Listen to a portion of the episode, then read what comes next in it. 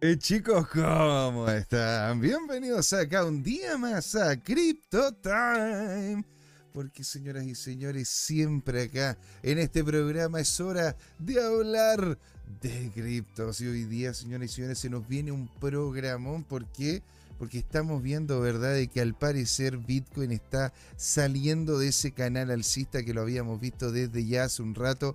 Incluso cuando se volvió a meter y pensábamos que se iba a quedar en él un buen tiempo, no lo fue así. De hecho, se acaba de caer y ha mantenido, ¿no es cierto?, una estructura bajista en este momento. Tanto así que, de hecho, en conjunto con don Luis Armando González, ¿verdad? Que lo vamos a tener tanto en la primera como en la segunda patita de Crypto Time vamos a estar comentando en la primera parte, ¿no? En la primera parte por lo menos sobre lo que está ocurriendo con Bitcoin y sobre todo haciendo un parangón con la estructura de acciones, ¿verdad?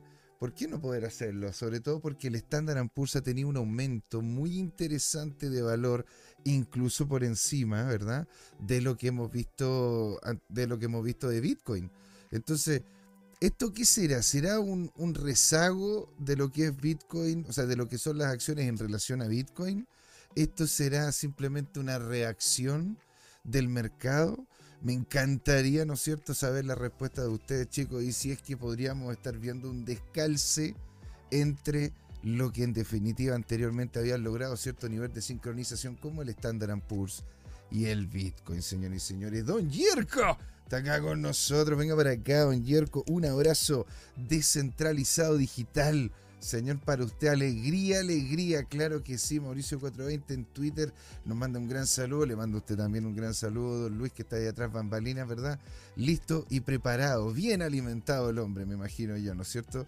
Ahí para poder iniciar con todo el programa. Y en la segunda, bueno, tenemos también noticias, es la primera que vamos a comentar, ¿verdad? Referente a lo que está pasando, de hecho, con lo que pasa con el ETF, la noticia que me envió don Luis Armando González, en donde está, el comercial de lo que está pasando con Bitwise. Tenemos también qué pasaría si es que llegasen a decir que no a los ETF. ¿ah? También lo que está ocurriendo en, en vinculación de Tether con el FBI muchas cosas más, ¿verdad? En el en, vamos ahí también a darle las gracias a nuestros nuevos suscriptores del canal. Jason XYZ, Elsa, Liliana Figliola, Jorge Ignacio Baez Pulgar, Rubén que estuvo comentando, a Joken también que estuvo comentando, Jorge Núñez, Jorge Quiñones y Felipe Wainwright, ¿verdad? En lo que es la plataforma roja, en la morada, tenemos a Don Jerko Bitch, Don Jerko, venga para acá, alegría, alegría, señor, se suscribió por un mes más, ¿no es cierto? Lola CB Rolén Martín M, eh, Mr. Martín GB, Mr. Johnny 333 y soy latino, señores. Muchas gracias a todos ustedes. Y en la segunda patita, una plétora de noticias y cosas que conversar referente no solo, sí, a lo que serían las cripto alternativas son lo que estamos viendo de Ethereum. De hecho, hay algunos analistas que están posicionando Ethereum en los 550, incluso uno bastante renombrado, el cual está viendo una caída importante en caso de que los ETF de Bitcoin de spot no terminen saliendo. Ustedes comentan de que no hay relación ahí. Vayamos a ver, ¿no es cierto?, la noticia. También tenemos noticias de ADA, de XRP, de las que ustedes quieran, señoras y señores. Así que le damos con todo. Acá comienza en pleno. Y muchas gracias a todos. Muy bienvenidos. Crypto Time, señoras y señores, con don Luis Armando González, tanto en la primera como en la segunda, porque acá siempre, siempre es hora de hablar de criptos.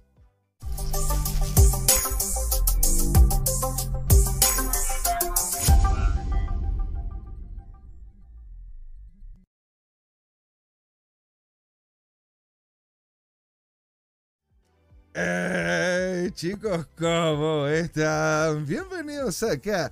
Un día más, ¿verdad? A Crypto Time, primera patita, día lunes, inicio de semana con todo, aunque hay que decirlo, con un Bitcoin bastante, bastante débil. Por eso, ¿verdad? Como todo día lunes, qué mejor que conversar esto con un grande amigo de la casa, socio, creador de contenido también, porque estamos viendo el tema de los videos y muchas otras sorpresas que se vienen, ¿verdad? ¿No es cierto? Experto en trading, amigo de la casa, don Luis Armando González, señor, ¿cómo va la vida?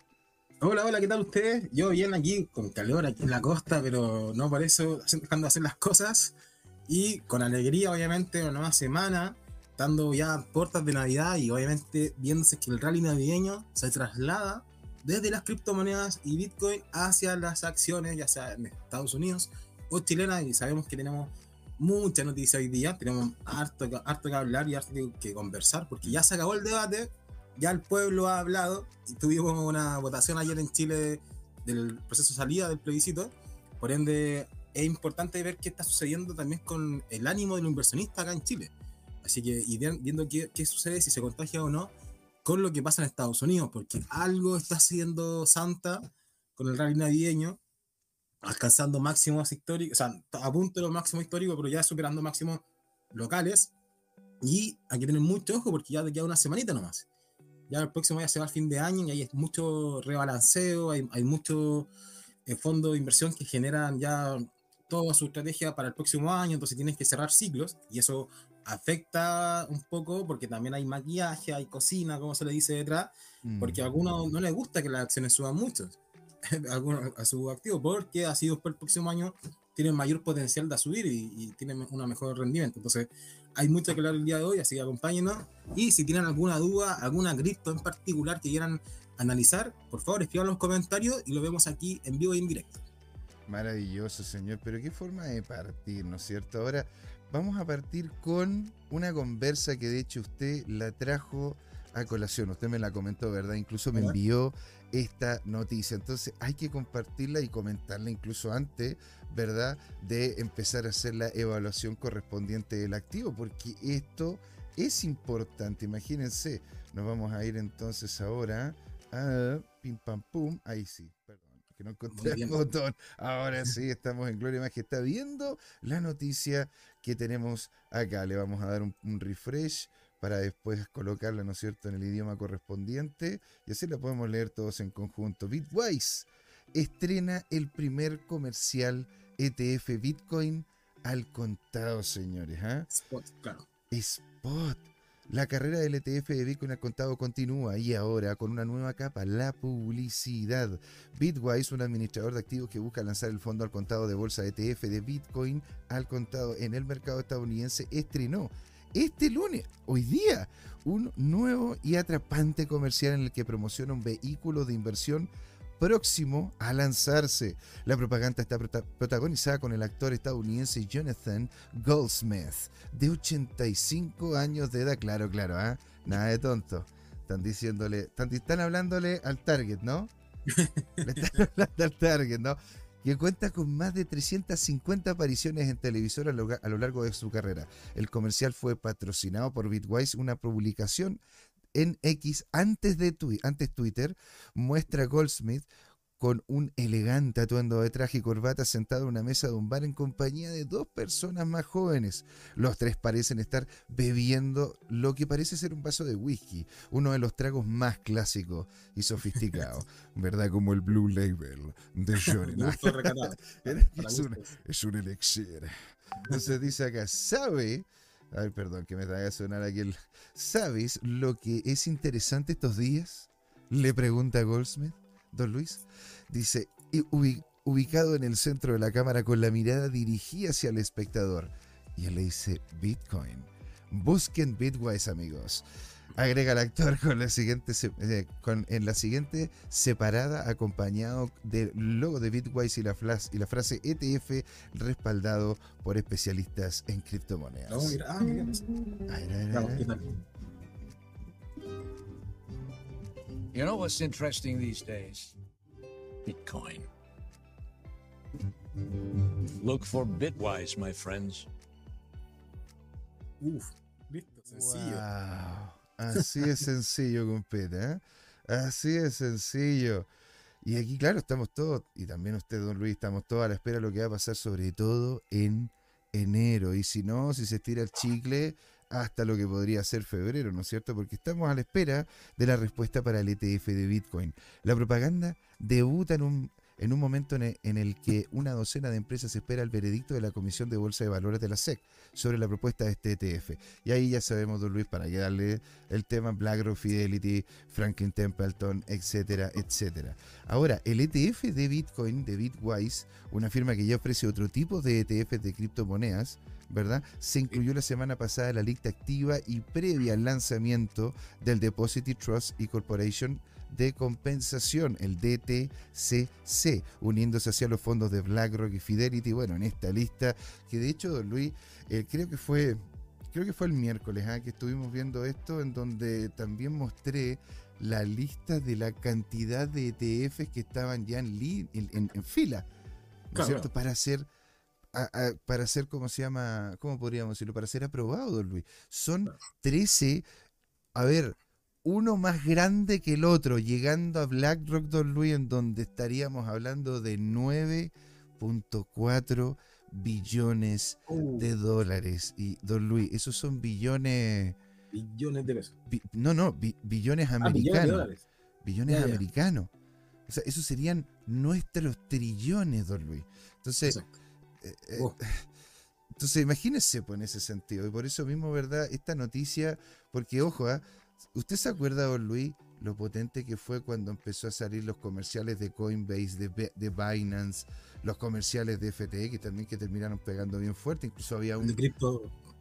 Crypto.com, ¿te acuerdas con Matt Damon? Crypto.com con Matt Damon, ¿no es cierto? Teníamos el estadio Crypto.com, teníamos el estadio FTX, teníamos, íbamos a tener el estadio Coinbase, pero se tiraron para atrás porque empezó empezamos con el invierno. Entonces, este, tema de que se, se esté posicionando esto en la televisión y en otros, en otros lugares implica fuertemente, ¿verdad? Un mayor conocimiento de este tipo de cosas de parte de las personas. Y de hecho, en muchos casos hay muchos que, eh, de hecho, empezaron a notar esto por la, entre comillas, falsa publicación, porque en realidad también se les puede haber pasado, ¿no es cierto?, a los de Cointelegraph cuando dijeron de que había, ya teníamos un ETF spot y Bitcoin fue donde empezó a subir y no paró desde allí. ¿Te das cuenta? Entonces, eso es lo que, eso es muy interesante, Podolo. Y la segunda noticia que yo le quería comentar, ¿verdad? Referente a esto, porque encuentro importante que la, que la conversemos como, como tal, porque al final, como todo termina siendo una conversación de lo que es o no un ETF, de cómo es que ese ETF nos va a terminar afectando, cómo es que ese ETF va a traer una cantidad de capitales importantísima a la industria y cómo más encima ese ETF va a hacer de que el Bitcoin sea escaso porque al tener al ser spot uno tiene que tener dominio y contención del activo que está vinculado en ese fondo, ¿verdad? Si tú estás posicionando un fondo de acciones, tienes que tener dominio y, y contención con eh, la custodia. La custodia, ¿verdad? Este, lo pensé en inglés, pero es cierto, la custodia, ¿verdad? De lo que es eh, de lo que es el activo como tal de la acción, el papel, por poner un ejemplo. Y miren lo que ocurre, don Luis, cuando justamente, ¿qué pasaría, verdad? Si en los eh, a ver, las criptomonedas podrían experimentar una enorme atracción si es que se niegan los ETF de Bitcoin. Analiza advierte analista. En realidad, claro, esto está, esto está escrito en inglés, ¿verdad? Porque dice de que podía tener un, un rug plug, o sea, varias de las criptos, ¿no es cierto?, terminarían yéndose a, ¿no es cierto?, mm, a... Mm, mm. Cosa que también lo quiero colocar ahí, o sea, oh, no, solamente quiero colocar lo bueno, ¿no es cierto? Que, que, es lo que comenta Don Luis, que está sumamente bien. Man, está la gente entendiendo, está la gente viéndolo, ¿no es cierto?, en la tele y se va a preguntar y va a decir, oye, ¿cómo funciona esto? ¿Qué es lo que pasa? Y eso puede hacer que entre mucho capital, pero, y aquí está el otro lado de, de la moneda, pues, don Luis, ¿se entiende? En donde técnicamente aquí tendríamos un problema, porque imagínense, donde cuántas, cuántas, cuántos activos se podrían ir, eh, como lo diría, ¿no es cierto?, lo dirían en toda historia, al carajo y más allá, ¿no? Se dice acá, el analista advierte una caída importante si Estados Unidos de hecho rechaza el ETF de Bitcoin. El mercado anticipa la decisión con Bitcoin retrocediendo hacia los, cuatro, hacia los 40 mil. El mundo de las criptomonedas entusiasmado con la decisión del ETF de Bitcoin en Estados Unidos, una decisión que podría tener un gran impacto en el mercado de las criptomonedas. El medio, el medio de este entusiasmo, un famoso analista, ¿verdad? Analista Nate ha emitido una advertencia a la comunidad criptográfica advirtiendo de que el mundo criptográfico podría ver la mayor caída, don Luis, y agárrese al asiento, ¿ah? la, la mayor caída de precios en la historia, si es que el ETF de Bitcoin no termina siendo aprobado. De todos modos, cree que las posibilidades de aprobación, de hecho, son bastante altas, ¿sí? Esta decisión se espera para los próximos días de enero y es importante ya que impulsaría el papel de la criptomoneda a las finanzas de tipo convencional. El precio de Bitcoin ha aumentado recientemente hasta cerca de los 45 mil, impulsado por las esperanzas de la población de este ETF y las solicitudes presentadas por BlackRock, Christine Woods y de todos los demás que sabemos. La aprobación de este ETF de Bitcoin podría impulsar a la industria, especialmente después del colapso, del, de FTX. X, ¿ah? porque ojito, la participación de grandes firmas como BlackRock y Fidelity, según los aspectos, podía ser un enorme potencial, porque dado que Bloomberg Inteligencia predijo que el mercado del ETF podría, bueno, estaría, estaría entrando, ¿no es cierto?, cerca de 100 mil millones de dólares en inversiones. ¿No es cierto? Y comparado con la situación con el aumento del ETF del oro a principios de la década del 2000. Entonces, Primero que todo, antes de que nos metamos al gráfico, Luis, claramente quiero saber su opinión. Por eso le quise colocar, ¿verdad?, estos dos ámbitos, los dos lados de la moneda, de que, a ver, vamos para adelante con el, con el ETF y qué ocurre, pero qué pasa si es que todo te termina cayendo, Luis. ¿Qué es lo que opina usted en relación a estas dos, estas dos cosas que podrían ocurrir? Primero, la, mano. Veamos en este sentido, ¿qué pasaría si es que se, se niega el ETF? Yo creo que, que, habría una baja de expectativa en Bitcoin, por ende, precio sufriría una caída de niveles quizás importantes, dado que siempre está esta especulación detrás de que va a ser aprobado o no, por ende no hay nada certero, no hay nada cierto. Entonces, si genera una, una negación, claramente el precio va a caer fuerte. Luego, que, que, arrastre o no las criptomonedas, eso ya es otro parangón.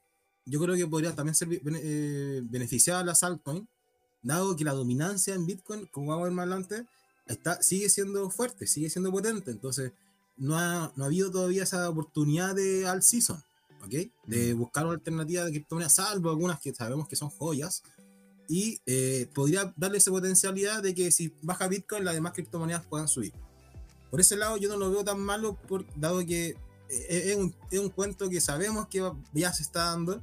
Por ende, muchas veces el mercado se adelanta y lo anticipa. Y por mm. eso tenemos esta subida este rally navideño desde noviembre en adelante que hemos tenido. Entonces, yo creo que si llega a, abrirse el spot, el spot, o un ETF spot, no habría tanta sorpresa. No es que el día que diga la SEC, eh, se aprobó el de BlackRock, se aprobó el de Bitwise, se aprobó el de Fidelity, Bitcoin explota. Yo creo que sería como el, típico eh, sell with the news. Compra mm. con el rumor y vende con la noticia. Entonces, puede ser que sea más fuerte la caída que la subida si es que aprobado. Yo creo que sí, es verdad eso. Y luego hay que analizar cada criptomoneda en particular y ver cuál está mejor posicionada ante una caída de Bitcoin. Entonces eso es lo que vamos a ir viendo también con el tema técnico. Y, y, luego lo principal y lo otro, la primera, y es por parte de Bitwise, es una publicidad que sabemos que, que, lo que somos maximalistas de Bitcoin o que estamos en la criptomoneda no, no, nos llega al hueso, nos llega así como a tu, a tu fibra. Entonces eso te, te dice chuta, viene una avalancha ahora de otras personas que van a empezar a conocer Bitcoin de otra manera, no simplemente como un refugio de valor, no, no solamente como una, eh, una forma de enviar dinero de forma trazable, sino que estoy viendo Bitcoin como un producto de inversión de largo plazo. O sea, obviamente el refugio de valor va, va ahí también, pero con algo que me está diciendo un experto, me está diciendo alguien que es seguro ahora no solamente el amigo, el compadre que escuchábamos, que nosotros podemos ir avanzando siempre lo más cercano, podemos abarcar una red acotada, en cambio una empresa al invertir en publicidad, lo que está haciendo es buscar un público más grande, un target objetivo mayor, entonces eso es para mí bueno, es, bonito obviamente, pero hay que ver cómo impacta el día de mañana cuando tengamos el ETF aprobado o denegado. Tiene sentido, tiene esa magia. Ahora, ¿usted cree que la gente va a pedir este ETF de Bitcoin? ¿En qué sentido lo digo? Porque claro, esto eh, porque una cosa, ¿no es cierto?, es que hayan instituciones interesadas en poderlo posicionar allá afuera. Ya, estamos todos de acuerdo, porque le ven el modelo de negocio. Pero usted encuentra que haya suficiente interés de parte del mercado en querer comprar posiciones que tengan que ver con este activo? Porque claro, uno puede decir, ok, puede, ha subido hasta, hasta antes, pero por lo general lo que siempre terminan en todos estos fondos de inversiones como las, la- las, ¿cómo se llama? las ganancias vividas anteriormente no significan que van a tenerse en el futuro.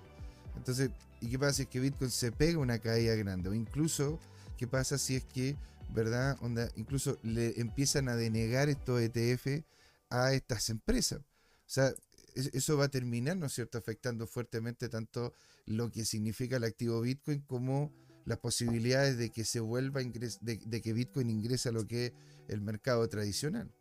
Sí, correcto. Entiendo esa preocupación, dado que también hay que dejar claro cuál es la diferencia con los nuevos ETF, con los nuevos ETF de Bitcoin, porque en la actualidad ya existen ETF de Bitcoin. El más popular es Bito, ¿ya? Que, uno puede ver que ya tiene una trayectoria y la gracia que tuvo un buen fecha de, de, de, inception- de- de creación, ¿ya? Que, cuando, que fue en el 2021 y luego se comió toda la bajada. Grayscale, por ejemplo, la hizo ya el 2018, entonces ya tiene un ciclo completo dentro de su ETF. Pero la diferencia con los nuevos es que son ETF futuros, ¿ok? ¿Y qué implica eso? Que es netamente comprar un papel especulativo sobre el precio de Bitcoin y no ir a comprar el Bitcoin como tal, como commodity, por decirlo así, en los ETF de spot, en los ETF al contado. Esa es la novedad. Por ende, la demanda sería, entre comillas, más directa. Y ahí uno, uno se pregunta, oye, ¿por qué voy a esperar que me vendan un papel que ellos me van a custodiar el Bitcoin, por ejemplo, si yo compro un Bitcoin, y no ir yo directamente a un exchange centralizado o descentralizado y comprar el Bitcoin? Y comprarlo y guardarlo yo. Para la persona que sabe la tecnología, que ya se ha interiorizado, ya lo ha hecho. Entonces, las otras personas que van a querer un poquito más suave el proceso, como decía un profe mío con la, la papa pelada en la boca, ahí sí les va a beneficiar y sí vamos a ver qué tanta demanda son ellos los que quieran eh, traer y, y adquirir en Bitcoin. Porque como tú bien dices, una cosa son los fondos de inversión y ellos ya tienen la lucas asegurada. Entonces, yo creo que pues mágicamente van a decir, ah, mira, ya tengo 100 mil Bitcoin o tengo un millón de Bitcoin guardado en custodiado con los Tether, ahí la empresa oro, por ejemplo, entonces- yo creo que eso ya está internalizado en el precio. O sea, las personas que después van a empezar a decir, ah, y ahora invierto Bitcoin porque la empresa BlackRock me lo dice, va a ser un enchufe, como algunos decimos, en el sentido en que te voy a vender yo el precio ahora que yo quiera. Entonces, e- esa es mi duda, ¿por qué las personas que ya sabemos, o los que algo conocemos de tecnología, de criptotecnología, ¿por qué no comprar ahora y esperar a que venga el ETF? Entonces, los especuladores ya, ya también están adentro con los ETF de futuros. Entonces eso hay que ver bien cuánto es lo que ellos como inversionistas, como, como instituciones, van a poner sobre la mesa, si es que ya lo están haciendo, y cuánto van a, a tener a- a- en su seguridad para custodiarlo. Eso va a ser lo complicado. Eso va a ser súper complicado porque me imagino yo onda que van a tener que generar todo un sistema para que también el Estado pueda hacer fiscalización correspondiente porque el Estado sabe fiscalizarte si es que tenéis propiedades porque él tiene el registro completo. El Estado sabe, ¿no es cierto?, cómo poderte li- fiscalizar las acciones porque tiene el registro completo. Sabe cómo poderte, pero ¿cómo te fiscaliza, ¿no es cierto?, la tenencia de Bitcoin? Tendríamos que tenerlas públicas las wallets, obviamente sabemos que es trazable, en el sentido... No, estamos de acuerdo, pero todas esas cosas se van a tener que implementar en Regular. un marco regulatorio y una serie de cosas. Y, don Luis, le tenemos que dar las gracias también a todos los que nos están viendo en este momento. Imagínense, está con nosotros Jürgen Pitts, que nos dice, ¡Viva Chile! Gracias por reivindicar. Ah, bueno, pues señor. bueno. Aquí cómo se llama. Claro, se, se pasó como se llama la, el tema, el tema, el tema de la última elección. Es que yo no sé si de repente hasta nos banean por decir algo. Entonces dice, van a se- lo- el tema de la última de la- el tema de la última constitución y después a comprar al IPSA. Pero bueno, señor, si hay, hay- si hay oportunidades ahí, ¿por qué no poderlas tomar, verdad? Don Yerko también nos dice, falta un aviso comercial en Chile donde el compadre Morcho promocione los ETF. O sea, el compadre Morcho vende cualquier cosa. O sea, imagínate, ya solo encontrártelo en la calle, imagínate que el compadre Morcho se te acerque y te diga, compadrito, ¿Usted conoce los ETF? Sería, sería notable, sería notable. Y ahí también está con nosotros don Luis, don Hernán Gajardo, señor. Hola, ¿cómo está? Un saludo grande, señor, para usted también, don Luis. Y dice, y díganos, ¿qué hacemos ahora con las cripto? El hombre está al parecer un poco perdido en qué hacemos ahora con las cripto. Y de hecho, bueno, estoy, estábamos conversando ahora sobre estas dos caras, ¿verdad? De la moneda, en donde implicaría para lo que serían los valores de las monedas en general, ¿sí? fuertemente lo que podría terminar ocurriendo con el concepto del ETF. Y ahí don Luis hizo un discurso elocuente y claro sobre las implicancias, ¿no es cierto?, de esta dinámica. Entonces, don Luis, quiero tener, ¿no es cierto?, su, quiero tener, ya, ya que tenemos su opinión en relación a, lo, a lo que ocurre con los ETF, quiero saber qué es lo que ocurre con este título que le colocamos, ¿verdad?, al programa, vinculado a, al parecer, por eso lo digo, al parecer este lag que se está viviendo, ¿no?, entre el Bitcoin y el Standard Poor's, donde tenemos un estándar que está, está subiendo, ¿sí? Exacto. Y tenemos un Bitcoin que más que subir está saliendo discretamente de lo que es ese canal alcista que estábamos viendo desde casi inicio de año. Entonces, don Luis, si nos puede por favor iluminar, porque estamos un poco perdidos. Ok, vamos a ver la predicción ahora de la pantalla del gráfico en TradingView y en este caso el exchange de Bitstamp, el que estamos siguiendo porque tiene larga data, por eso es que me gusta.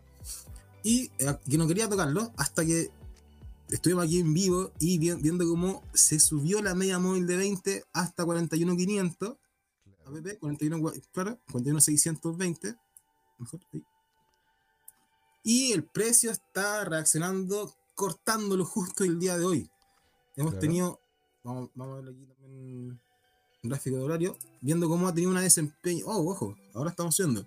Pero habíamos tenido una vuelta y habíamos testeado los 40.000 durante el fin de semana el día, la semana pasada, perdón, y luego habíamos tenido un pequeño repunte, pero no pudimos superar esta media mol de 200 en un gráfico horario, y por ende ya empezamos a ser mínimo menores, esperaba yo. Y día de nuevo tocamos los 40 los 40.600, entonces dije, ya, perfecto, hoy día vamos a romper el soporte, y no ha, no ha logrado, no ha tenido esa, esa fuerza bajista, por ende tiene este último, este último rebote. Así que se está posicionando nuevamente en 42.130. Entonces, está justo, si podemos ver de nuevo el gráfico aquí de un día, eh, está justo en la media móvil de 20, que es esta línea amarilla que uno tiene trazado y que ha sido soporte a lo largo de este rally. Entonces la semana pasada dijimos que era importante que perdiera esta media móvil para poder hacer un short. Mm. Ahí recién podríamos empezar a, a, posicionarnos a la baja para ir a buscar los niveles de Fibonacci ya mencionado, quizás el 61.8 es más importante, 32.500. Ahora recién esta semana está perdiendo la media móvil de 20. Entonces podemos subir un poquito más el nivel de entrada de nuestro short, justo en 41.500 sería una opción al cierre del día de hoy. Entonces eso nos, nos generaría un mayor eh, eh, riesgo, dado que tiene un mayor beneficio, claramente, porque estamos haciendo un short un poquito más arriba. Mm. Por, eso uno podría mantener agotado este nivel, no tenemos para qué cambiarlo la parte del stop loss, dado que sabemos que si vuelve a subir los 44.000 y hace un nuevo máximo, ya tendríamos que pensar en un long otra vez, que va a meterse en el canal alcista. ¿Cuánto, ¿Cuánto tenemos ahí la relación costo, eh, ¿cómo se llama? Riesgo-beneficio. 3.24.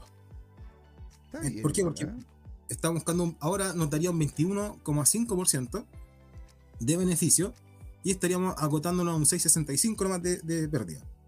Es decir, si lo subimos un poquito más, 7,71 nos quedan 2 a 7. Por eso, un 3 es lo, lo, lo, normal o lo indicado, obviamente, por la literatura. 3 es a 1. ¿Ok? Eso sería como un nivel próximo para asumir máximo un 7 o un 10% en Bitcoin. Sabemos que lo puede, dar, lo puede dar o perder en un día, dada su volatilidad su, en, el, en el siglo actual. Por ende, estamos agotándonos por los niveles de máximo anteriores. Entonces sabemos que si cierra por encima de eso, ya tendríamos que apretar stop loss y buscar un long para recuperar una pequeña pérdida o ir a buscar esa, esa parte alta del canal que estamos luchando por entrar. Si se fijan, estas líneas que tengo en diagonal, no sé si está muy en el gráfico, puedo ocultar un poquito. No, no, no, no pasa nada. No, no, de- Ah. no, la idea es que no, no lo cambien, ¿no es cierto? Ahí de disposición, porque me estaban diciendo de que se estaba viendo muy chiquitito el gráfico. Entonces, ya. como que acerqué solamente a la zona del gráfico. Así que no le Ah, cambie ya, el layout, don Luis. Y estamos perfecto. impecables. Maravilloso. Lo escuchamos, Muy señor. Claro, entonces estamos justo luchando esta zona, como dijimos, que ha sido soporte una, dos, tres, cuatro, cinco, seis veces, o tres veces en, en conjunto, cuales eran en seis días distintos, y luego una séptima vez fue la semana pasada, entonces ahora estaría cambiando el, el parecer el rumbo y podríamos tener una pérdida a este nivel, ya sea hoy día o mañana. Y ahí comenzaríamos a activar este short al menos hasta los 32.500, ahora serán 33, Ujú, 300 más o menos, claro. o los 32.500 que es por Fibonacci. Entonces, eso nos genera un 21,5% de, de profit a la baja. ¿ok? Por eso es lo que estamos esperando ahora. Lo que estamos, obviamente, para que suceda, necesitamos que rompa la media móvil de 20 y comience ya a activar este short al romper el, el soporte de los 40.000. Qué loco, ¿eh? o sea, llegar hasta los 32, en- o sea, no deja de ser una cosa importante, o sea, son, es perder literalmente 10 mil dólares, ¿no? O sea, de, de lo que es el precio que tenemos actualmente. 25%, claro. Es sí. el 25% de caída. Y, y, y, si, y si llegásemos a tener una negativa con el ETF, don Luis. ¿usted, usted, ¿usted dónde cree que podría terminar llegando este, um, el, el- el precio de Bitcoin? Porque hasta ahora podríamos decir, ¿se acuerda usted cuando teníamos la teoría de ese hombro, cabeza, hombro, que Sí, nunca fue?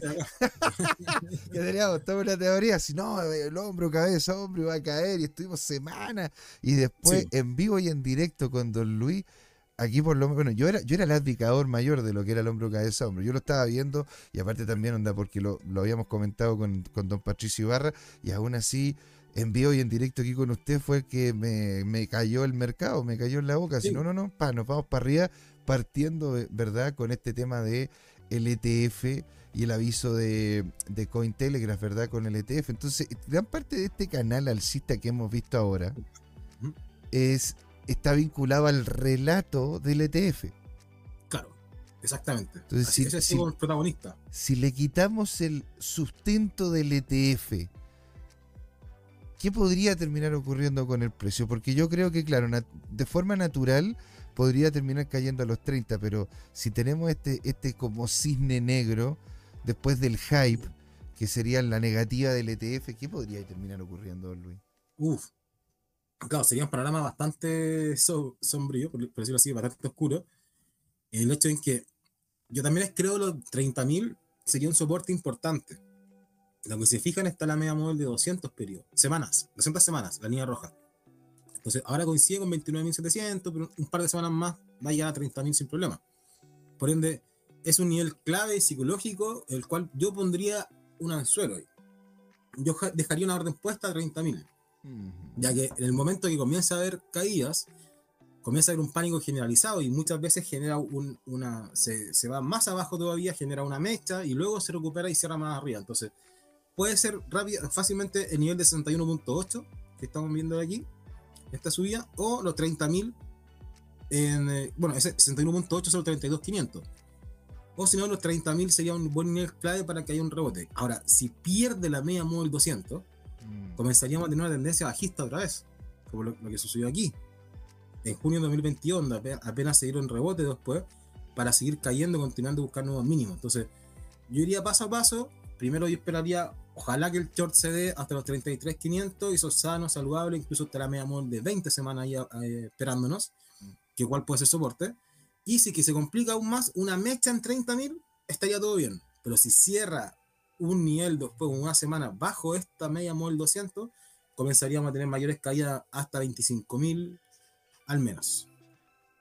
Al menos. No quiero llegar más abajo porque ya no sabemos lo que pasa en una tendencia bajista. Es lo mismo, es lo mismo que, que estamos ahora en una tendencia alcista, dado que superamos las medias móviles de largo plazo y las de corto plazo. Por ende, el precio se disparó rápidamente, como lo vimos acá en vivo, de, de 29 a 30, 33 y después 38 de una, rompió la resistencia y llegó hasta los 45. Entonces, sabemos que puede pasar lo mismo al revés. Y los soportes que están claves son los, 29, los 30.000, los 33.500, pero podía dejar una mecha más abajo. Y eso, es lo complicado. Hay eso ya hay que ir a verlo el momento.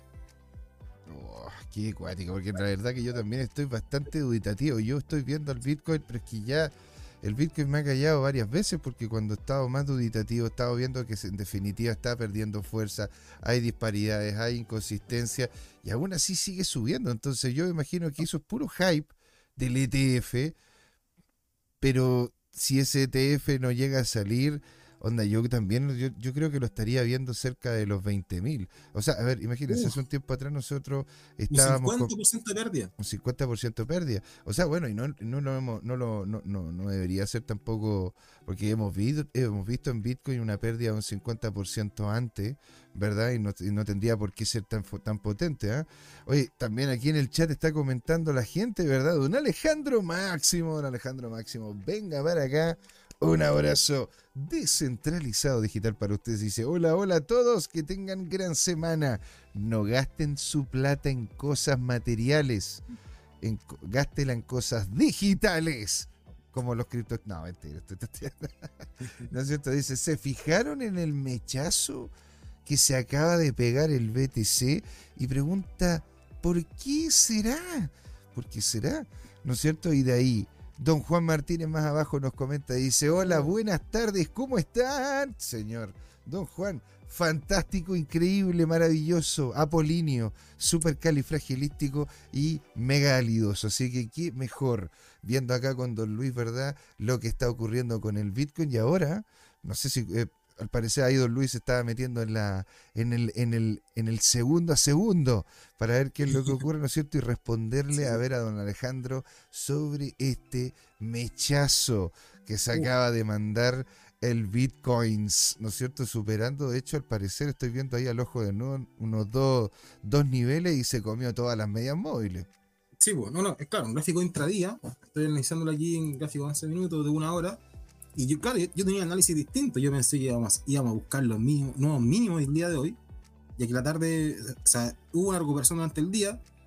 Y yo, yo pensaba que era un rebote, ¿no? En ese sentido. Y ahora estamos viendo que está se- aumentando el nivel 42.700 incluso. Y lo más probable es que haya roto esta tendencia bajista, exacto, de corto plazo y está rompiendo la media móvil también de 200 en un gráfico horario. Entonces, está generando un nuevo impulso, al menos intradía. De aquí a mañana vamos a tener esta renovación, aunque queda todavía el cierre. Entonces, ¿cuál, cuál era mi problema? Que claro, el sesgo que uno tiene a veces es por usar la, la herramienta Sheikinachi, porque si lo veo en un gráfico de un día, claramente está mandando un velón. Ah, pero velonazo. Dejó y la de hecho- mecha, sí, pues mira, dejó la mecha en 40.500 y luego recuperó la media móvil de 20, la que estábamos esperando nosotros, para hacer el short. ¿Se nota? y re- ahora está, está recuperando la media y más encima rompiendo la tendencia rompiendo de la cor- tendencia. de corto plazo, la bajista. Mm. ¿Qué significa eso? O sea, porque podría terminar siendo, ¿no es cierto? A ver, lo estás viendo hoy en día, de que mañana pueda pegarse, ¿no es cierto? Si es que sube un poco más, se puede pegar una baja el día de mañana, rebota en la línea de tendencia que ya la rompió y podría seguir subiendo. Y ahora a estas alturas el precio está dentro de nuevo, de nuevo, ¿verdad? En el canal alcista. Pero qué increíble este activo. Esa es como, es como Sí, para, pegarle un cachamán y decirle, no te entiendo, weón, no te entiendo. ¿Qué querís? ¿Qué querís de mí? Decídete. Dec- Decídete. Qué buena canción. ¿cómo se- ¿Quién era el que cantaba esa cuestión? Oh, no sé, la tengo, la tengo con la memoria, así, no sé. La, la contracción. Decídete, canción. Ahí para tenerla de fondo incluso. Decídete, canción cristiana. No, no te puedo creer. La cantaba Luis Miguel. Es la cantaba Luis Ah, Miguel, Miguel, pues, don Luis. Sí, pues, bueno. Pero cómo no. ¿Quién más quiere? ¿Quién más que No, tío Luismi? están- está entrando otra vez al canal ¿Ah? al que, al que perdimos en julio, agosto, ¿verdad? Está entrando otra vez a este gran canal. A ver, a ver, mira. De ese canal, al menos ahora, se encuentra Todos se marcharon. Ah, es que Don Luis en no lo escucha. 60.000. Don Luis estaba colocando justamente la canción ahí, Decídete de Luis Miguel, para poder decir de alguna vez qué es lo que ocurre con el Bitcoin. De hecho, lo voy a dejar, lo voy a dejar de fondo, chiquillos. Voy a dejar la canción de fondo. Pero sí, mientras estemos hablando, porque si no, nos van a quitar este el pedazo que esté, que esté con esta canción. Así que lo cortito, ¿no es cierto? Bueno, ya, lo justito nomás, porque si no después nos van a, nos van a, nos van a pegar la banea. ¿Sí? Volvemos a la canción de base que tenemos siempre. Don Luis, lo escuchamos, señor. Bueno, ahí estamos justo, mira, llegó hasta la entrada del canal, esta línea que es no, tan, no tiene pendiente tan fuerte porque es un canal de largo plazo, al y, pero rompió la bajista y está testeando ahora como resistencia la parte alta, la parte baja del canal. Podemos ver que tiene fuerza todavía, nos está agarrando con volumen esta subida, por ende, solo tiene que romper los 42.600, cerrar ahí, para mantenerse otra vez dentro del canal e ir a buscar un nuevo, un nuevo máximo. Pero no sé si habrá volumen para mantenerse de aquí al cierre. Ese, es el problema. Quedan, aproximadamente dos horas de, hasta que cierre la vela del día de hoy. Y veamos si es que deja una mecha por debajo de este nivel. Si es que ya supera los 42.600, claramente no, nos vamos a buscar los máximos locales, los 44.700, y luego la parte al- alta del, del canal, que estaría en torno a los 60 mil Uf. Me cambió todo el análisis. ¿Ah? Me tiró todo el análisis a la basura. ¿Te das cuenta, no? Entonces, por eso digo, o sea, y. y... Entonces, ¿dónde lo tendríamos que estar esperando, pues, don Luis? Según lo que dice usted ahí. Claro, y, bueno. y coméntelo, ¿no es cierto?, con, con niveles de precio, sobre todo para los amigos que no, nos están escuchando en el podcast. A todos los amigos del podcast les mandamos un gran, gran saludo. Y aquí don Alejandro Máximo nos dice, don Luis, dice, ¿algún día podrían explicarle a los pobres ignorantes? Ay, pero por Dios, don Alejandro, tampoco te, te- te sabe mucho, hombre. Pues, pues, al- podría explicar a la gente, ¿no es cierto?, los conceptos como la media móvil, los estocásticos, Fibonacci. Estamos en eso, de hecho, le dije, ¿Qué? excelente y muy buena pregunta, señor, alegría, alegría.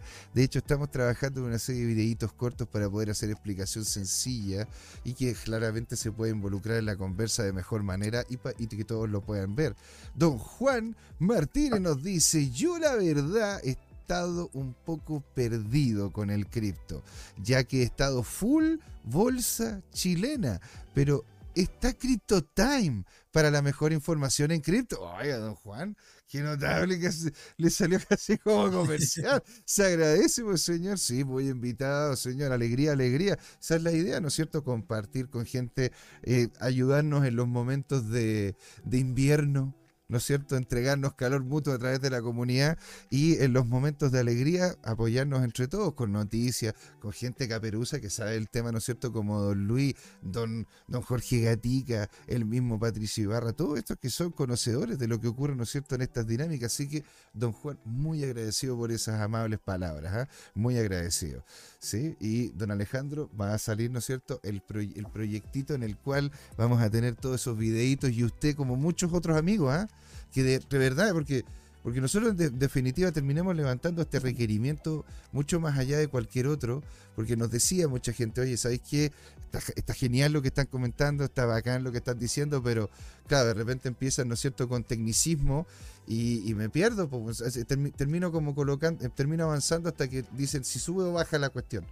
Y, lo que ocurre es que la belleza del análisis está en poder ir entendiendo esos pequeños detallitos que los vamos a colocar de forma sencilla, en videos acotados, para que usted en unos minutos pueda justamente involucrarse en la conversa.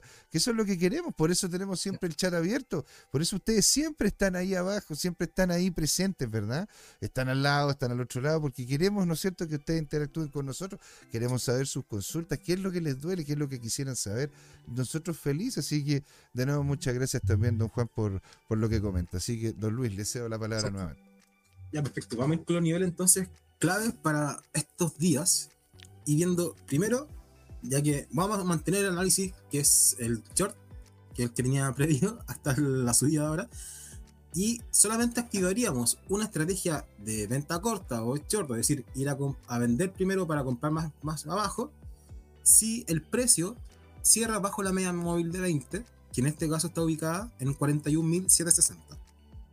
si te- vemos que a las 8 de la noche, o sea, a las 9 de la noche, hay un precio menor a ese nivel, ¿ok? Podríamos pensar en un short e ir a buscar el nivel de los 33.500 y de los 30 32.500, lo cual nos brindaría un beneficio de un 21,5% con un ratio 3 a 1. ¿ok? Por ende, eh, aplicaríamos un stop loss, es decir, eh, dejaríamos de perder, el, aplicaríamos el cierre a la posición con pérdidas Mm. cuando tengamos una superación de los máximos locales en los 44,700. ¿ok? Si vemos que el precio comienza a subir, no baja de la media móvil de 20, rompe la tendencia bajista de corto plazo que está ahora en 42.500, Ujú. tendríamos una predisposición alcista y compraríamos el, re- el rebote ahora, o sea, el- al- en el soporte de la media móvil de 20, e iríamos a buscar ya los niveles máximos, que serían los 44.500, para luego meterse en el canal y por qué no pensar en los 60.000 dólares. Ok. Uy, eso estaría, eso estaría muy cool. Porque si lo, si lo tomásemos desde la parte más abajo hasta la parte superior de los 60.000, ¿cuánto podríamos hacer de rally? Desde el momento de ahora de, de la media móvil, Sí. Sí, ese sería el nivel de entrada, imagínate. Si vamos a comprar al cierre, bueno, al- a la media móvil de los 41,760, podríamos tener un 45% de rentabilidad en un long, Ay, ¿ok? Entonces, claro, eso, eso nos marea un poco porque estaría buscando, teniendo más beneficio hacer un long que un short. Pero es que el short es más probable. po. Es que el short es más Bueno. probable porque hemos estado subiendo, subiendo, subiendo, pues, don Luis. El short es lo más es. probable. Entonces, eh, a ver, si lo agarráramos desde abajo, desde el short mismo y se pegase una subida, ¿no es cierto? Claro, Es- eso ya sería o sea, ya sería como ya, claro, o sea, esto ya es, eh, esto, esto es como un poco un sueño, ¿cómo podríamos decirlo? Un sueño financiero, ¿verdad? Denme algo, pues cabros, ¿no es cierto? A ver, chuta, ya que tengo a Don Luis aquí, veamos qué es lo que nos dice Don Luis en el mejor de los casos. ¿Qué pasa si es que no, no- no- lo tomamos desde la parte, a- la parte Claro, superior, ¿verdad? Claro, y se pega a la baja hasta los 30.000 en caso de que llegue a ocurrir. ¿ah? Esto, nada de lo que estamos comentando es, es eh, una asesoría financiera. Eso es Claro, solamente una opinión pensando- informada. sí, sí. Exactamente. Pensando que primero ya ocurre el short, perdemos la media móvil de 20, comenzaríamos a tener una caída hasta los 33.500, 32.500, 33.300 APP, Ujú. y ahí comenzaríamos a acumular para irnos en largo, hacer un long. Y pensando que nos metemos otra vez a la parte alta del canal, tendríamos un 87% de rentabilidad. Si es que entramos en los 30.000, o 32.500, perdón. Ese sería el nivel clave para empezar a acumular las compras, hacer compras. Si es que hay una mecha por abajo, puede llegar a 30.000 sin problema, pensando en un short. Y luego de eso, ya podríamos meternos al canal y buscar ese 80 o 90% de rentabilidad. Wow, es, complicado. Eso verlo sería. Eso sería. Y, y- y mire, y mire, señor, dónde justamente estaríamos llegando, ¿no es cierto? Estaríamos pegándonos la baja, entrando en enero, hasta que literalmente. Mire, mire cómo lo. De hecho, usted, usted hizo la, la- el tamaño, ¿no es cierto?, de los cuadrados de tal manera de que literalmente, si no llega. Si llega a salir, ¿no es cierto?, que no. El ETF estaríamos llegando hasta cerca de los 30.000, imagínense, porque estaríamos perdiendo todo el hype ¿verdad? Exacto. Que te venía por el ETF en caso de que llegase a perderse, pero de ahí volvería, ¿no es cierto?, a subir por el tema de, de que hay entidades interesadas, de que tenemos, ¿no es cierto?, una eh, se viene el halving y todo más, y ahí se pegaría un alza increíble. Si es que no, entonces, si es que dicen que sí a los ETF, entonces ahí eso sería para arriba solamente. Y está con nosotros don Luis Tomicro. Tomicro, venga para acá, señor. Qué alegría tenerlo. Buenas tardes, señores. Nos dice Tomicro, qué alegría tenerlo por acá, señor. Ya instalado, me imagino, ¿no es cierto?, en sus nuevos aposentos. Alegría, alegría por usted. Si está trabajando y a todos los que todavía estén trabajando, porque en más de alguna ocasión, ¿no es cierto?, nuestro CZ Nacional nos decía eso, les mandamos a todos la mayor cantidad de energía potente, ¿no es cierto?, cripto descentralizada. Y nos pregunta Don Tomicro, ¿cómo va todo? Va genial, señor, estupendo, increíble. ¿Cómo va todo, Luis? Bien, bien, todo bien aquí. Sorprendido por la nueva subida de Bitcoin. ¿no? Sorprendido por la nueva subida de Bitcoin, Más pues, Tomicro. 3%. Upa. O sea, estamos de nuevo de vuelta dentro del canal Poto Luis. Por eso le estoy preguntando. Si es que estamos de nuevo de vuelta al canal, ¿verdad? Estaríamos entonces, ¿no es cierto? Es que todavía, todavía no ha roto. ¿Por qué, ¿Por qué cómo se llama? Me parece como que ha roto. Yo, yo aquí lo estoy viendo en el día. Ahora estás viendo 65. Yo lo estoy viendo en el día y todavía no ha roto, ¿no es cierto? La línea de tendencia, ¿cómo se llama? A corto plazo. Claro, ¿no tiene que cierto? confirmarla. Tiene que y para confirmarla. confirmarla, por lo general, se le pide un 3 a un 5% por sobre el nivel de ruptura. Qué técnico, señora. Está bien. En, en definitiva, en definitiva, ¿no es cierto? Ese 3-5% que pase para arriba, ¿verdad? Onda que llegue a lo que sería la- el, el- el precio, ¿no es cierto? El, el higher, eh, el lower, el lower high, ¿no es cierto? Que teníamos anteriormente. Y aquí, si llega hasta como esta altura, podría, ¿no es cierto?, hacer algún tipo de estructura alcista, dice usted, señor, onda, Claro. volver de nuevo dentro del canal. Claro, ese, ese 3% me da los 44.000 APP. Sí, ¿verdad? Entonces, si, ya- claro, y eso ya tendríamos una, confi- una confirmación de sólida ruptura, como se dice técnicamente. En el sentido en que ya tendríamos claridad de que la tendencia sería alcista otra vez y tendríamos ya esta zona de rebote una vez más en la media móvil de 20 y estaríamos dentro del canal. Porque claro, ahora puede llegar y cerrar, subir dos horas más, puede que suba un 1 o 2% más y luego lo pierda el otro día.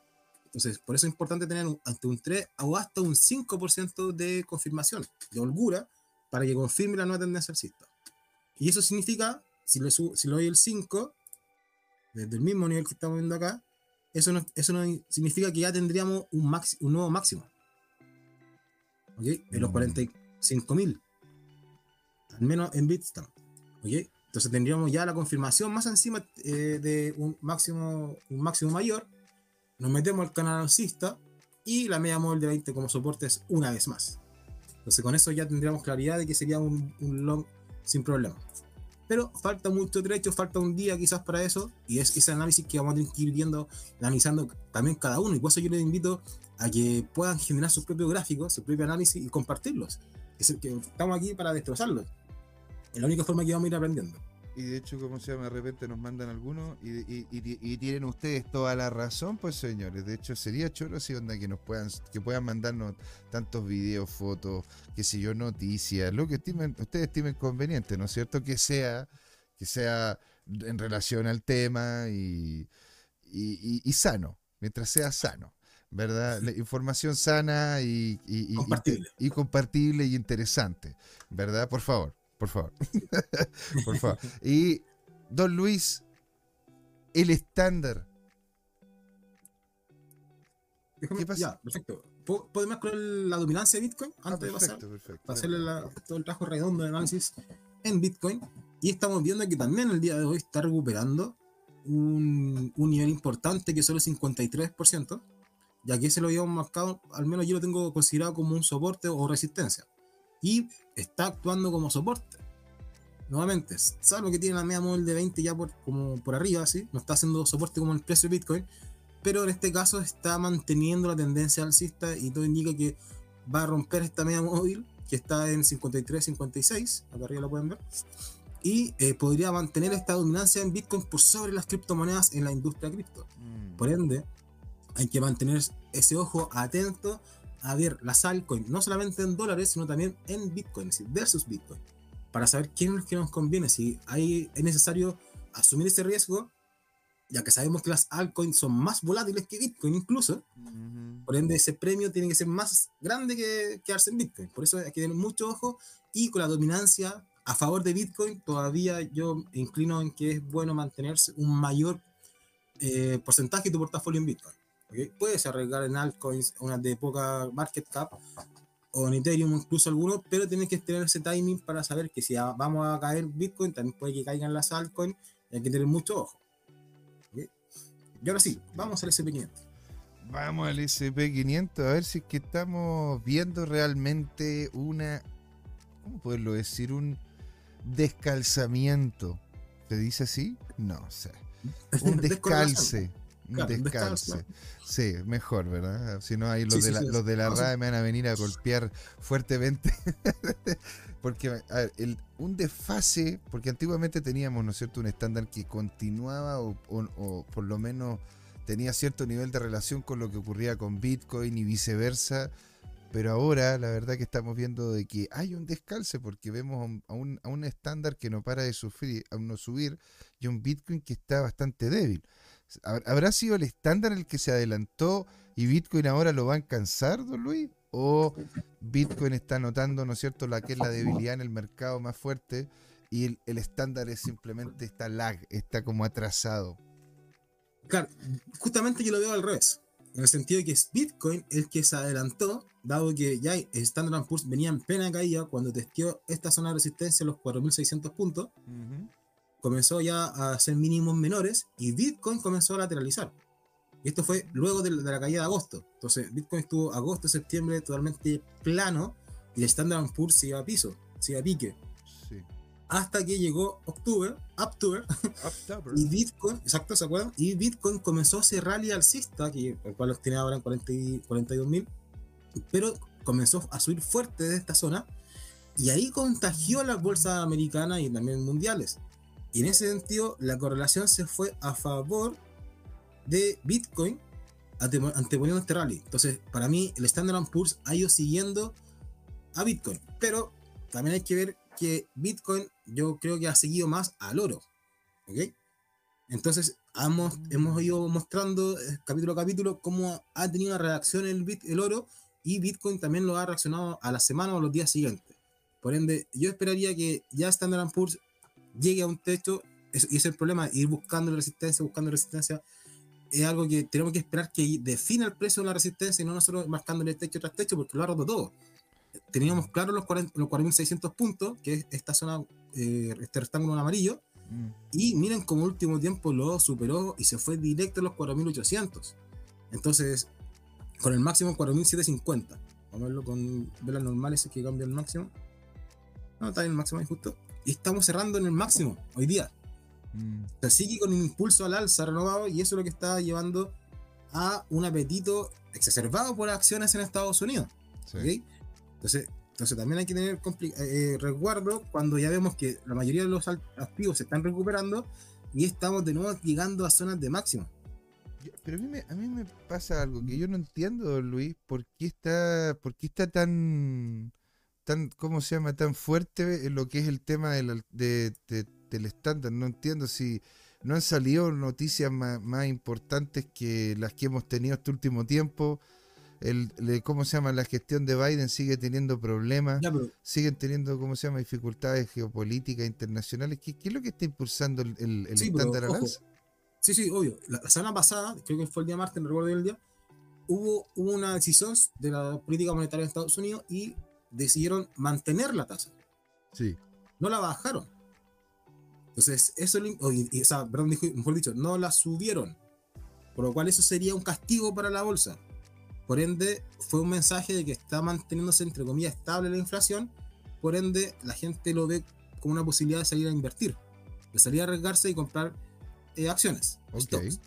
Entonces, ¿por qué? Porque están manteniendo la tasa de interés a un nivel, eh, entre comillas, estable y conocido, por ende ya sabes cuánto te cuesta tu endeudamiento y no estás en certidumbre si es que te la van a subir o no. Por ende, ahí los inversionistas se relajaron con la mantención de la tasa, que fue en línea con lo esperado por el mercado, y el rally eh, navideño le siguió dando impulso. Entonces, ahora, como vimos, esta resistencia no, no actuó como tal, tenemos que fijarnos en los máximos históricos, que va a ser esta semana, ya yo creo que los va a testear sí o sí, los 4.818 está al lado, y ver si es que los supera para seguir aumentando en enero este rally en las acciones. Lo, es igual, hay un poco de estacionalidad. Si fijan, en diciembre siempre hay, ha habido un- una tendencia alcista, en donde siempre el mes eh, termina verde, por decirlo así. Ahí, ah, bueno, ah, habría que verlo exactamente con otro tipo gráfico, lo tengo guardado. Y eso nos muestra que siempre hay una mayor apetito por invertir en diciembre. Mm. Entonces, al ser cíclico, ya nos genera como una expectativa de que vamos llegando a los máximos y hay que ver si es que rompe o no para la continuidad del, rally o vamos a mantener una corrección y mantenernos lateralizando nuestros niveles. Al menos ahora veo una debilidad. Bueno, estamos en, recién partiendo, estamos mitad de mes y la semana recién partiendo con algo de volumen, ya un cuarto lo menos, 2.37 billones de acciones y la semana pasada fueron 16. Entonces, tiene Mm. harta pega que hacer mantener estos niveles significa que tiene que mantener una fuerza compradora. Mm. Entonces, ahora llevamos 1, 2, 3, 4, 5, 6, 7 y esta sería la octava semana consecutiva en el rally en, en acciones americanas, en Standard Poor's. Y Bitcoin ya llevaba 8 semanas también. Entonces, está muy cercano el tiempo y por ende ya comenzar. Si vemos que Bitcoin cae, ahí podríamos pensar que todo el mercado en general, el Standard Poor's, hasta el IPSA incluso puede llegar a caer, sabiendo que habría una, un pánico global. Algo poco, ¿no? Una, una cosa poca, ¿no? Pánico global, caída de mercados a, to- a todos lados. Pero, pero, pero tranquilo, tranquilo. Claro, es normal. cosas, cosas que pasan.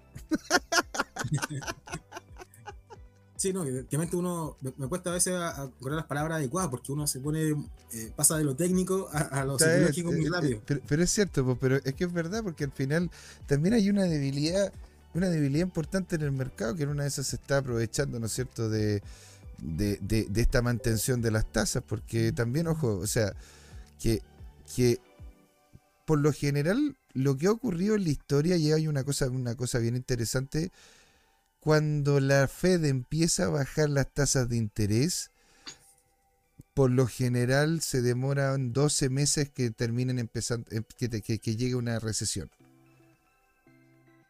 Ya, cuando- sí, hay un- cua- hay- sí, Hay un ciclo, ¿no es claro. cierto?, que después de 12 meses, después de que la Fed empiece a bajar las tasas de interés, es donde viene justamente un- una recesión. Ahora, no una recesión...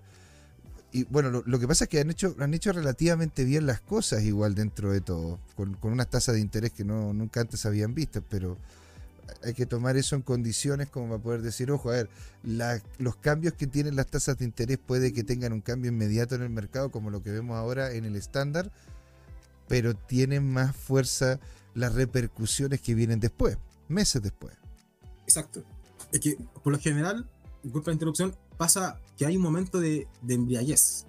¿ok? Que Mm. cuando te dan dando las lucas frescas, uno lo primero que hace va a la máquina más, cercana y compra lo que, uno, lo que uno quería comprar, no lo que necesite, o lo que uno desea. Entonces, es diferente cuando estamos en un momento de, de crisis o, o- o de vacas flacas, en Mm. donde uno ahorra y tiene que comprar lo necesario. Entonces, eso genera una, una distracción y y una empresa de, como se dice, embriaguez, obviamente en el mercado. Por ende, hay una subida post baja de interés o post alza de, interés, de tasa de interés y luego re- regula y se va a lo que realmente, a- al digerir la información, lo que realmente eh, equivale, que sería un mayor costo de vida a través de la inflación. Por ende, comenzarías a ya a tomar, a tomar como ganancias de tus inversiones para poder solventar tu, tu vida. Ujú. Ese es el problema. Y tiene todo el sentido, pues señores, los queremos escuchar a ustedes, señores, Tomicro, don Juan Martínez, don Alejandro Máximo que está por ahí también, don Hernán Gajardo y don Jacob Pitts y también todos nuestros amigos de, de Twitter, Marciano20, Marciano20, Martín420 y otros más, ¿no es cierto?, que nos están comentando. Queremos saber qué es lo que opinan ustedes. ¿Ustedes creen que el estándar se nos va a ir más para arriba? ¿Que el estándar va a terminar siguiendo a Bitcoin? Bitcoin al, estar más expuesto al mercado tiende, tiende a, mostrarse primero lo que va a ocurrir en el mercado o ustedes creen que ya se, ya se despegó completamente ya el estándar no tiene por qué ser algo que haga que el Bitcoin, ¿no es cierto?, siga o no algún patrón. Coméntenos, pues chiquillos, queremos saber qué es lo que opinan.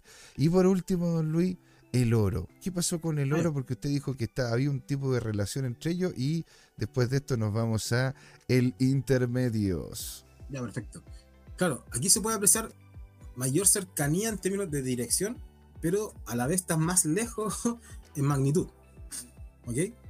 Hay mayor correlación con el oro, es decir, porque el oro se adelanta a Bitcoin y hemos tenido que en el último tiempo aquí se, se iba acoplando un poco más al hacer zoom de corto plazo, pero si lo vemos ya a mediano plazo, sabemos que el oro ha estado subiendo desde 2022. Mm, O sea, desde hace un año que tocó fondo y Bitcoin lo hizo en enero. ¿Ok? Entonces, luego este rally ya lo llevó al máximo anterior, que era lo- lo los 1900. Estamos en zona de resistencia del, del oro y fue esa caída eh, abrupta que tuvo en el día, la semana pasada. Ajá. Esta acá, esta caída fuerte. Entonces, aquí fue eh, una salida en falso de la, de la resistencia. Y es lo que esperaba yo que también se diera en Bitcoin, pero se dio más leve en Bitcoin. No fue tan fuerte esa caída. Entonces, ahora otra vez el oro se está recu- recu- recuperando y apuntando otra vez a los máximos. Y hay que tener mucho ojo si es que rompe los 2000 dólares. Vamos a sacar esta comparación. Vamos a volver a gráfico logarítmico. Solamente para tener el precio y la escala aquí, donde el máximo fue 2150, pero a mí lo que me importa es el cierre. Por eso los 2100 sería el techo en este momento del oro. Mm. Por ende, si vemos una recuperación del oro con un máximo mayor, con rompiendo la resistencia, lo más probable es que Bitcoin también siga su rumbo alcista y vaya a buscar un target mayor, como dijimos, se meta al canal alcista otra vez y ir a buscar ya los niveles de 50 o 60 mil. ¿Por qué? Porque el oro está en máximos y Bitcoin tiene todavía un espacio para llegar a sus máximos, que el, que, el ca- sobrecastigo que se le ha dado. ¿ok? Mm. todavía como, como vimos, estamos todavía un 25, a un 40% de los máximos, perdón, 25 abajo, ahora 40 hacia arriba, de porcentaje de diferencia. Y para Bitcoin sabemos que eso representa muy poco. Sabemos que este año subió un 150% BB, Ujú. luego de una gran caída, por ende un 40% más, yo creo que el próximo año los- lo llega sí o sí. El tema es cuándo, si es pre o post halving. Y eso obviamente es difícil saberlo. Eso es difícil saberlo. Bueno, vamos entonces, vamos entonces, ¿no es cierto, Luis? A hacer un pequeño, minúsculo, casi imperceptible intermedio para poder, ¿no es cierto?, retomar las energías, volver renovado después de esta pausa y comentarles sobre temas de altcoins, de lo que está pasando en las acciones nacionales, porque, señores, hubo un movimiento importante en las acciones nacionales y en el, y en el IPSA, ¿verdad? Y ver es. qué es lo que ocurrió después también del plebiscito, porque esto terminó afectando a la economía de una u otra manera, señores, ¿sí? Entonces tenemos algo en acciones. ¿Qué, quiere, ¿Qué quisiera usted hacer, no es cierto? ¿Usted quiere que vemos una más que otra? Revisémoslo. Ahí, don Pablo, Enormity dice, tremendo, tremendo, señores, usted, muchísimas gracias. Un grande señor, don Pablo, un grande señor. Nos vamos entonces, dice don, don Tomico, pero por supuesto, pero por supuesto, señor.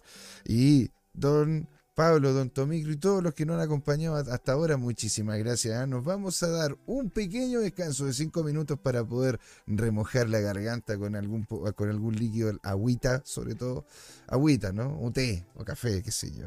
Y volvemos acá a Crypto Time, señoras y señores. ¿Por qué, don Luis? Porque es hora de hablar de Bitcoin y de criptomonedas y análisis técnico en Bitcoin. Yeah, que es acá, no se vaya.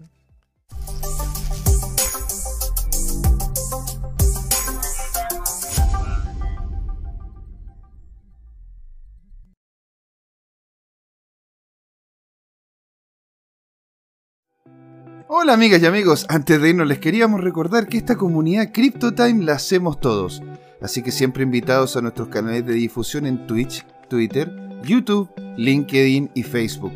Búsquennos como CryptoTime, con I latina, así, latinos como nosotros. Los esperamos para intercambiar información, hacer nuevos amigos y conexiones en este hermoso mundo del blockchain y las tecnologías descentralizadas. Los invitamos a suscribirse para recibir información sobre nuevos episodios y les mandamos un gran saludo de acá, Jorge Gatica y José Miguel. Nos vemos.